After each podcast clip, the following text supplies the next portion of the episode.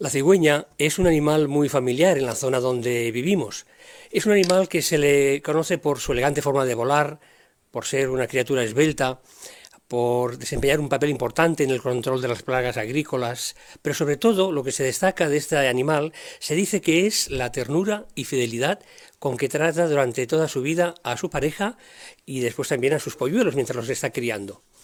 Quizá no es extraño por eso que en hebreo la palabra cigüeña se deriva de un adjetivo que significa leal. Pero la cigüeña hace las cosas por instinto, es decir, es un animal, por tanto eh, puede ser fiel en lo que cumple, pero no leal. Y es que en español a veces utilizamos de forma indistinta tanto la palabra fidelidad como lealtad, pero hay una matiz que las hace diferentes. Por ejemplo, la Biblia dice que la luna es un testigo fiel en los cielos. O en Isaías se dice que Sión es la ciudad fiel. Pero ni de la luna, ni de la cigüeña, ni tampoco de Sión se podría decir que son leales. ¿Por qué razón? Bueno, pues porque la definición de fidelidad es exactitud o precisión en la ejecución de alguna cosa. Y podríamos decir que igualmente es así en el caso de la lealtad. Pero ¿qué es lo que las diferencia? La diferencia que la persona que es leal también es exacta, precisa en la ejecución de alguna cosa, de sus deberes, de sus obligaciones, por ejemplo, pero hay que añadirle que lo hace por devoción, por afecto personal.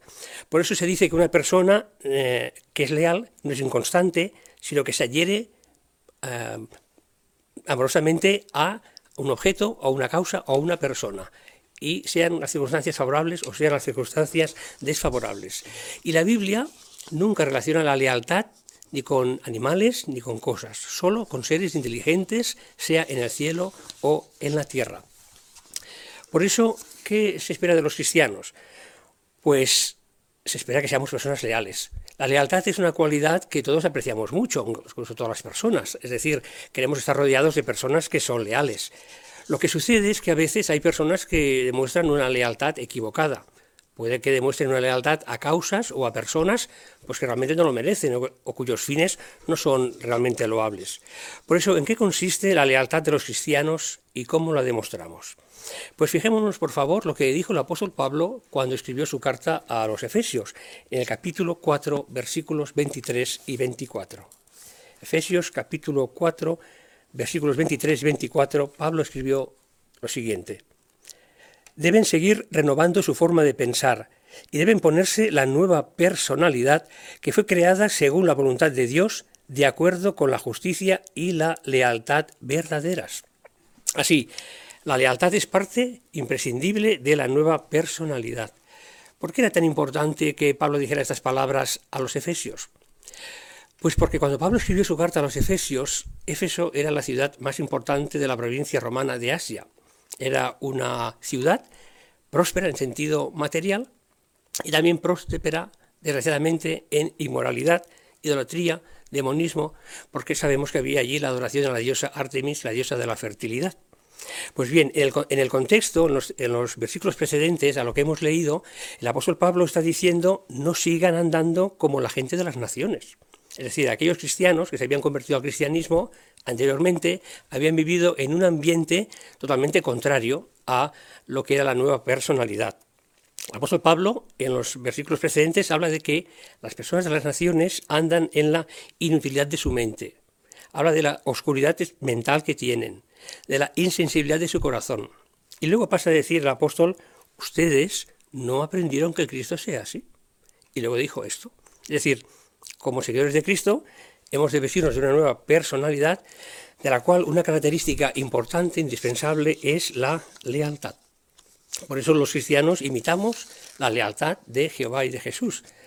De hecho, el último libro de la Biblia, el libro de Apocalipsis, capítulo 15, versículo 4, dice de Jehová, solo tú eres leal. ¿Qué quiere decir eso? Pues que nadie es capaz de demostrar la lealtad de la forma en que Jehová lo hace. Y como la lealtad es una faceta del amor, entonces, si nosotros amamos altruistamente a Jehová, no nos será difícil también tener una lealtad firme hacia Él. Pero ¿qué sabemos por las escrituras? Pues sabemos que la lealtad de los cristianos se pondrá a prueba. Por ejemplo, la Biblia dice que Satanás afirma que los seres humanos servimos a Jehová por egoísmo. Es decir, somos leales solamente por interés. O sea, leales en realidad no seríamos, ¿verdad? Porque lo hacemos por interés y ante las pruebas somos capaces de claudicar. Veamos la siguiente imagen.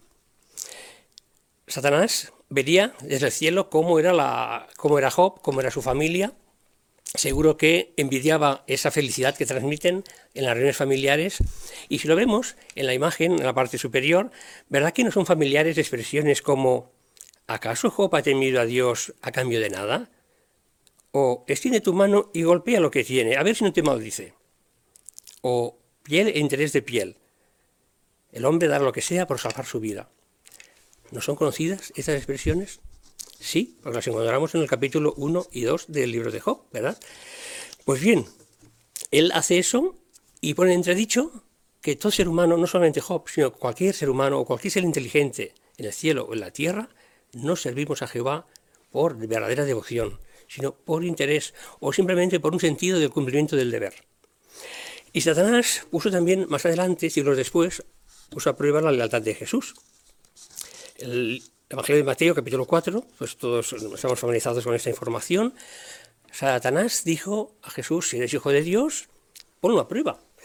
Estaba diciéndole, válete de tu posición preferente para poner a prueba a Dios, para que Dios haga lo que tú digas.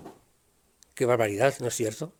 El asunto es, si fue tan descarado en probar a Jesús, ¿no lo va a hacer con nosotros que somos hombres y mujeres débiles e imperfectos?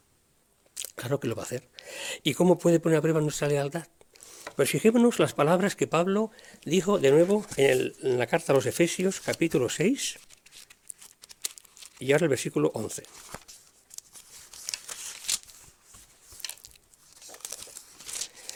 Aquí leemos, pónganse la armadura completa que Dios da, para que puedan mantenerse firmes contra las astutas trampas del diablo.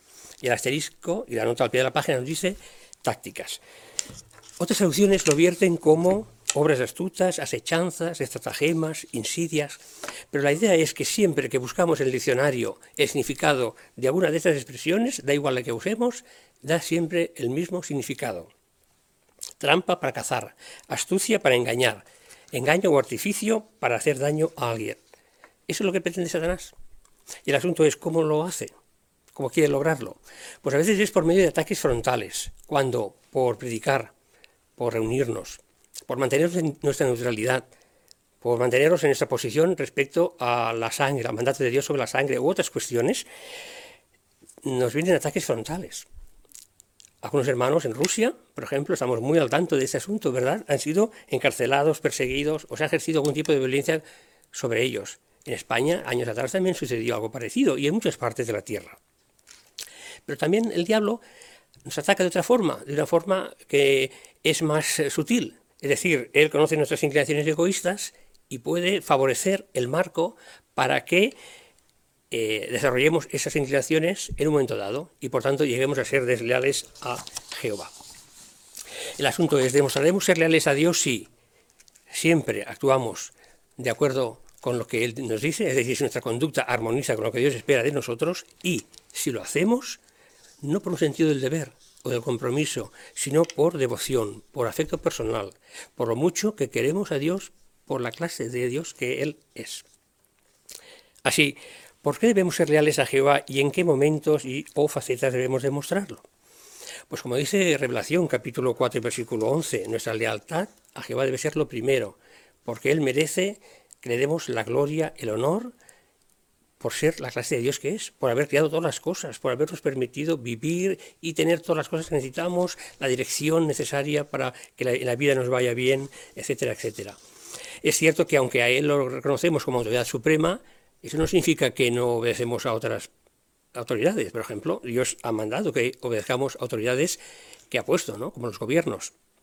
Y lo obedecemos en tanto lo que mandan u ordenan, por supuesto, no quiere adelantarse a lo que Dios espera de nosotros. Pero mientras no sea así, también obedecemos a, las autoridades superiores. Pero el asunto es que demostramos que somos leales a Jehová cuando procedemos, como dice, esas palabras de Deuteronomio capítulo 10 y versículos 12 y 13, que podemos buscar.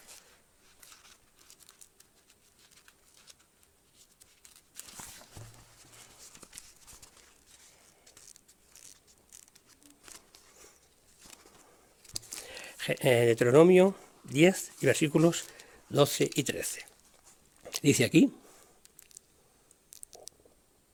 ahora ahora, oh Israel, ¿qué te está pidiendo Jehová tu Dios? Solo te pide que temas a Jehová tu Dios, que andes en todos sus caminos, que lo ames, que sirvas a Jehová tu Dios con todo tu corazón y con toda tu alma, y que obedezcas los mandamientos y estatutos de Jehová que te estoy mandando hoy por tu bien. Así, Jehová nos está diciendo, si me obedeces de buena gana, te irá bien. Y eso es lo que se espera, porque demostrará que somos leales a Jehová. Y claro, somos leales a Jehová o lo amamos, servimos, obedecemos, no solamente cuando actuamos en público, sino también se espera que sea así cuando estamos en privado, cuando nadie nos ve, excepto Él. Por ejemplo, el rey David en el Salmo 101, 2 dijo, dentro de mi casa andaré con un corazón íntegro. El asunto es, cuando estoy en mi casa, cuando estoy solo, en mi habitación, en mi casa, cuando tengo un ordenador y un ratón, un ratón de electrónico, no de, verdad, y toco el clic, ¿qué, eh, ¿qué hago? Es decir, haciendo un clic me puede llevar a ver escenas inmorales, escenas violentas. ¿Qué voy a hacer? ¿Seré leal a Jehová ahora que nadie me ve? O igual pasa con el televisor. Cuando hay un canal que se presentan escenas inmorales o quizás violentas. Quizás estoy relajado porque vengo de el fin de semana, estoy descansando y quiero tomarme un refresco. Vigilo el tipo de bebidas que tomo y la cantidad. Bueno, eso es necesario hacerlo, ¿verdad? Aquí habría un principio que recordar, uno que nos da el discípulo Santiago cuando dijo en Santiago 1, 14 y 15 que alimentar el deseo puede conducir a la acción si se presenta la ocasión. Y claro, si el deseo no es correcto, la acción no es correcta y la ocasión pues está ahí presente, ¿verdad? Por tanto, debemos de tener eso en cuenta. Y recordemos que Satanás afirma que las leyes que Dios nos da son muy restrictivas, son, nos quitan libertad, no somos nosotros. Eso es lo que le dijo a Eva. En el jardín de Edén, él le dijo a la mujer, ¿de veras? ¿Es cierto eso? ¿Que Dios os ha dicho que no podéis comer los árboles del jardín? O sea, ya provocó una duda, ¿no? Parece imposible que Dios diga eso, cuando sabe que es todo lo contrario. Está diciendo, Dios está privando de algo que mereces, que tienes el derecho a, tener. Ahora, ¿qué es lo que nos ayuda a ser leales y no tener ese punto de vista? ¿no? Que también el mundo pues trata de que tengamos. Es decir, ser testigo de Jehová es ser restrictivo, es perder libertades, eres un autómata, otros te dirigen. Pues debemos estar convencidos de que lo que Jehová nos pide es siempre lo mejor. Las palabras que encontramos en Isaías capítulo 48 y versículo 17, cuando dice, yo soy Jehová, tu Dios, el que te enseña para tu propio bien. O, como decíamos antes, ¿no? para que te beneficies a ti mismo, que te guía el camino en que debes andar. Es decir, Jehová no se enriquece ni se empobrece por lo que hagamos. Lo podemos alegrar o entristecer, pero ni enriquecer ni empobrecer. Todo lo que dice es para nuestro beneficio presente y futuro. Tener eso en cuenta, en cuenta perdón, nos ayudará a ver la importancia de ser leales a Jehová. Y hay un aspecto también muy importante en cuanto a la lealtad a Jehová, porque Jehová espera que la gente lo conozca. Y nosotros debemos ser valientes y hablar de Él incluso en situaciones difíciles. El apóstol Pablo dijo que deberíamos hablar de la verdad y predicarla en tiempos buenos y en tiempos difíciles. Y fijaos cómo relaciona la Biblia el Salmo 145, cómo relaciona la lealtad con la obra de predicar.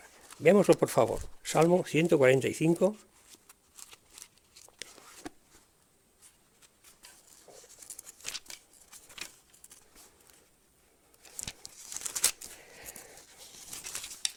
Dice aquí, oh Jehová, todas tus obras te darán gloria, y tus leales te alabarán.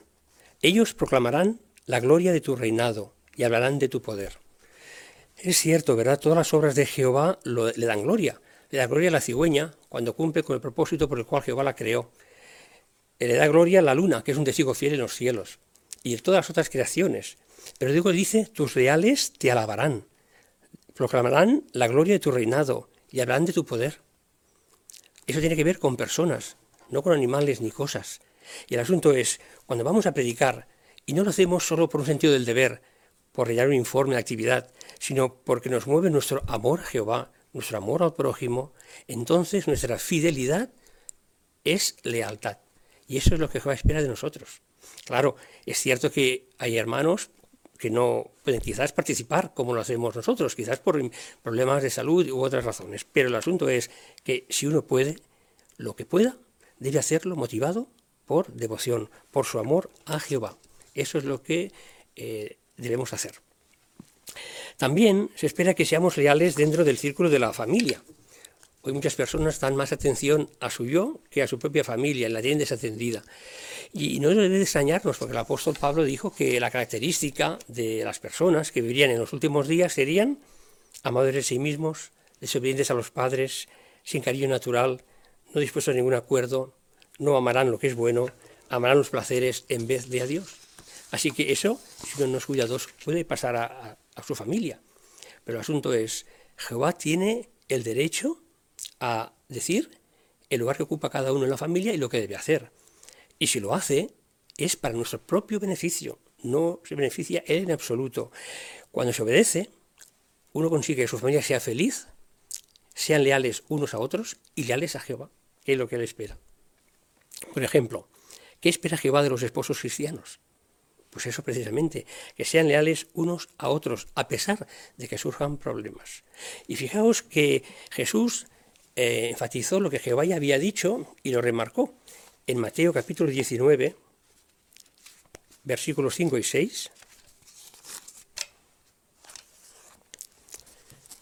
En respuesta a una pregunta que le hicieron sobre eh, si sería fácil o no divorciarse, pues Jesús dijo lo siguiente en el versículo 5 y 6. Dice, por esa razón, el hombre dejará a su padre y a su madre, se unirá a su esposa, y los dos serán una sola carne. Así que ya no son dos, sino una sola carne. Por lo tanto, lo que Dios ha unido, que no lo separe ningún hombre. ¿Cómo reforzó ¿no? Eh, Jesús la importancia de no deshacer lo que Jehová ha hecho? ¿Quién se atrevería a hacer eso? No, pues hay gente que se atreve a hacerlo, ¿verdad? Y es muy interesante porque cuando hemos leído se unirá a, en, Mateo, nos remite a una nota a Génesis 2.24 y dice, la nota de Génesis 2.24, permanecerá con, con. La palabra hebrea da la idea de adherencia, como un pegamento. Es decir, la idea es, cuando uno se casa, queda aterido de tal forma a otra persona que no puede despegarse, porque se rompería la persona. El asunto es, uno debe ver el matrimonio de esa forma y darle ese sentido de compromiso que tiene, no tomarlo a la ligera. Luego dice también una sola carne, y la nota al pie dice un solo ser. ¿Cómo nos atreveríamos a dividir un solo ser? Eso sería matarlo, ¿verdad? Pues esta declaración es muy seria, porque para Jehová el matrimonio es una unión sagrada, permanente. Y entender eso ayuda a que cuando hay desavenencias o problemas, pues no se rompa la ligera, como ahora es tan común que se hace, ¿verdad? Dice, no, no, es que no me entendía, no nos entendíamos, ya, pero el asunto es que Jehová nos ha dejado todos los principios bíblicos que necesitamos para resolver cualquier problema humano que hay. Es decir, si tenemos un problema y no somos capaces de resolverlo, puede ser que no lo conozcamos, que ya en cristianos es muy complicado que no, lo sepamos, que eh, no sepamos aplicarlo, o lo peor, que no queramos aplicarlo. Pero el asunto es que en la Biblia hay remedio para cualquier situación y problema humano, de trato humano, ¿verdad? Así que cuando hay problemas, el asunto, uno debería preguntarse, cuando yo tengo problemas con mi padre, con un amigo mío, con mi hermano, em, ¿doy la, relación por, por disuelta porque no me entiendo con ellos del todo? Si no coincidimos dos personas, por, muy amigos, por muy que, nos, mucho que nos queramos. El asunto es, hay que trabajar, ¿no es, cierto? Es decir, la relación óptima probablemente no existe en este mundo en que todos somos imperfectos, pero todos hacemos esfuerzos, abnegación, cedemos, intentamos ser razonables. Pues bien, si lo hacemos con un amigo, con un hermano, con un padre, ¿no parece razonable que lo hagamos también con el cónyuge, que es la persona más íntima que hay, que tenemos? Lógicamente sí, ¿verdad? Así que Jehová solo admite que pueda haber un divorcio cuando uno de los cónyuges comete inmoralidad y entonces le da al otro la autoridad de poder eh, divorciarse y volverse a casar. Pero si no es por esa razón, uno debe hacer esfuerzos por salvar esa relación tan estrecha que Jehová ha eh, eh, establecido. ¿Y qué espera también Jehová de los padres cristianos? Pues fijémonos por favor en Efesios capítulo 6 y versículo 4. Podemos dejar la Biblia abierta por esta carta, porque leeremos otro texto. Efesios capítulo 6, versículo 4. Dice, padres, no irriten a sus hijos, sino sigan criándolos de acuerdo con la disciplina y los consejos de Jehová. Así los padres tienen un magnífico privilegio. Como dice el Salmo, cuando tienen hijos es una herencia, un regalo de parte de Jehová.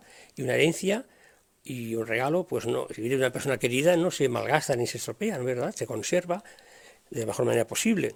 Bueno, pues tienen esa responsabilidad de criar a los hijos, dedicarles tiempo, tiempo de calidad, darles atención, darles guía y consejo para que el día de mañana sean hombres o mujeres de provecho, que sirvan también a Jehová. Y habla de no irritar a sus hijos. Y es que algunos padres, en lugar de educar a sus hijos, los irritan, ¿verdad? Porque quizás exigen de ellos cosas que por su edad o por su temperamento, por su personalidad, no pueden alcanzar. Pues habrá que tener paciencia. Hay padres que irritan a los hijos cuando lo comparan con sus hermanos y dicen, mira, es que tu hermano, y claro, esas comparaciones son odiosas, en realidad, ¿verdad? Desaniman a, a, algunos niños. Así es que eh, los padres mm, pueden educar bien a sus hijos sin irritarlos cuando ponen un buen ejemplo, cuando toman muy en cuenta cómo es el hijo, qué pueden esperar de él y otras muchas razones. O sea, la clave está emplear los métodos que Jehová y Jesús usan para enseñarnos. Si los padres logran hacer eso, Probablemente podrán criarlos en el consejo de Jehová y no irritar o exasperar a sus hijos. Y claro, ¿qué espera Jehová de los hijos cristianos? Pues mirad, en el versículo 1 y 2 de Efesios dice, hijos, sean obedientes a sus padres en unión con el Señor, porque esto es justo. Honra a tu padre y a tu madre, este es el primer mandamiento, perdón, mandato acompañado de una promesa. Así dice a los hijos, hijos, de Jehová de vosotros espera dos cosas para que seáis, seáis leales. Obediencia, porque les ha dado autoridad Dios a ellos para eso, lo cual significa que pueden poner normas en cuanto a qué comportamiento se espera en el hogar, qué hora fijan ellos para que tú vuelvas a casa cuando eres muy jovencito. Y luego dice honra. Y honra es un término griego que quiere decir o transmite la idea de estima, valía, preciosidad. Y es interesante porque una atalaya de hace unos años dijo que los términos honra y respeto están muy relacionados. Por ejemplo, decía, respeto se refiere a cómo vemos a la persona y honra a cómo la tratamos. Por tanto, si los hijos respetan a los padres por ser quienes son, porque les han dado la vida, porque los cuidan, porque están pendientes de ellos, entonces también los honrarán, ¿verdad? Les darán estima, los verán como algo precioso. Y de esa forma evitarán el espíritu del mundo que dice desobedientes a los padres, sin cariño natural, no harán lo que es bueno. Se están distanciando de este mundo. Y finalmente, seamos leales a Jehová también a nuestros hermanos. Es decir, hemos de amar a nuestros hermanos y por eso les seremos siempre leales. ¿Y en qué facetas? Pues nuestros hermanos son imperfectos, como lo somos nosotros. Por tanto, cuando eh, hacen alguna cosa contra nosotros, hemos de ser perdonadores. Hemos de ser pacientes, como seguro ellos lo son con nosotros. Y hemos de pasar por alto sus imperfecciones. Un proverbio dice, la, perspicacia del hombre frena su furia y es un gesto hermoso que él pase por alto una ofensa. Así que, de la igual manera que otros seguro que tienen gestos hermosos para con nosotros, perdonando y pasando por alto cosas que hacemos o que les ofenden de nosotros, igualmente hemos de hacer nosotros para con ellos. Otro asunto es el de no hablar mal de ellos, ni chismorrear, ni esparcir rumores contra ellos. Porque como dijo el dramaturgo William Shakespeare, ¿verdad? En una que puso en boca de uno de sus actores en una escena, que me roba el buen nombre, me roba lo que no lo enriquece a él y me deja a mí verdaderamente pobre. Pues no queremos que nuestros hermanos sean pobres, porque una vez se, se quita la buena reputación a alguien, es muy difícil volverla a recuperar. Y también, si nos persiguen, pues como hacen a los hermanos en Rusia ahora, ¿no? No delatan a sus hermanos, al contrario, prefieren el, sufrir la consecuencia que sea antes que delatar a unos hermanos, dónde están, qué es lo que hacen, etcétera, etcétera. Y como hemos visto en el texto de hoy, ¿verdad? Y, algunos días pasados, debemos ser un hermano en tiempos de angustia, al igual que un ángel eh, alimentó, consoló a Elías, nosotros también podemos ser una fuente de consuelo, a veces no con grandes cosas, sino lo que sea, grandes cosas en ocasiones, pequeñas en otras, pero siempre ser una fuente de consuelo y de ayuda a aquellos hermanos que nos necesitan. Y una cosa muy interesante es que debemos dar apoyo lealmente a quienes tienen nombramientos en la congregación o en la relación de Jehová. Uno de ellos es el cuerpo gobernante, es decir, ellos nos dan instrucciones, a veces nos pueden gustar, a veces no, pero debemos ser obedientes, hermanos. Debemos aceptar también la enseñanza que nos dan, aunque a veces puede haber eh, textos bíblicos que no compartimos o nos parecen que no, no son así, pero a veces es cierto que con el tiempo llegamos a comprender mejor las cosas, pues eso hemos de aceptar. Y fijaos que es importante, porque eso me recuerda algo que hemos analizado hace poquito en nuestra reunión de entre semana, cuando, cuando estudiamos el libro de Éxodo. Uno de los relatos pues, menciona que cuando salieron de Egipto, la nación de Israel llegó a eh, Ezam, que era el límite del desierto. Y cuando estaban allí a punto de pasar a la tierra prometida, hacia, perdón, al desierto, entonces Jehová dio una orden extraña. Dijo, no, todo es para hacia atrás. Ahora vais, hacia Piairot. Y Piairot era un enclave muy complicado. Era como un aparente callejón que ponía el mar en un lado y luego tenía una cadena montañosa en el otro lado. Y parecía que estaban sin salida. ¿Por qué hizo Jehová esa maniobra? Bueno, la Biblia no lo dice. Pero pudo ser para demostrar que la actitud de Faraón no había cambiado y merecía morir, como se demostró? ¿Pudo ser que Jehová enseñara a su pueblo decirles, mirad, de la misma forma que os abro eh, el mar y convierto en tierra seca lo que estaba húmedo y mojado para que sobreviváis, ¿os puedo abrir el desierto para que, siendo seco, no os falte el agua que necesitáis para sobrevivir? Pues no sabemos, pero el asunto es que la obediencia significó la salvación. Si mañana el cuerpo gobernante nos da una instrucción extraña deberíamos obedecerla, porque con la obediencia seguramente está también nuestra salvación. Y debemos de respetar también a los ancianos de la congregación. A veces toman decisiones que no son de nuestro agrado, pues hemos de obedecerlas.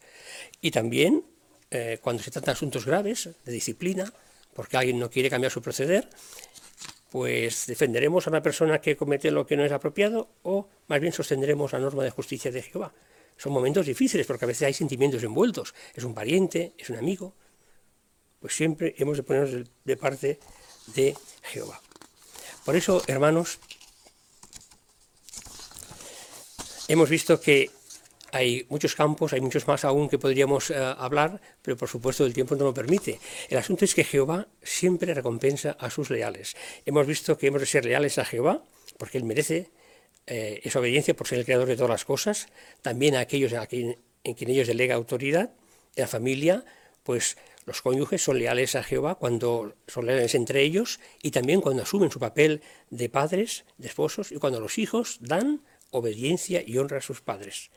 A nuestros hermanos, cuando somos pacientes, perdonadores, no somos eh, criticones, no hablamos mal, de ellos, los ayudamos en la necesidad y apoyamos las decisiones del cuerpo gobernante, aunque no las entendamos del todo. ¿Qué podemos esperar si somos leales en estas y en otras facetas de nuestra vida? Pues fijémonos en el último texto que leemos, que es el Salmo 18-25, un salmo que David escribió en agradecimiento a Jehová. El encabezamiento de este salmo, del Salmo 18-25, dice que es una canción perdón, que David dirigió a Jehová en agradecimiento a la liberación que le había dado a él de sus enemigos, incluso de Saúl. Y ahora dice el, versículo 25, al que es leal, tú le demuestras lealtad. Así, es lo que podemos esperar, hermanos. Si somos leales a Jehová, experimentaremos lo mismo que experimentó David. Jehová se comportará así. Nos apoyará ante cualquier prueba que tengamos ahora y en el futuro. Y en el futuro tendremos más evidencia de su lealtad cuando lleve al plano de la realidad las cosas que nos ha prometido.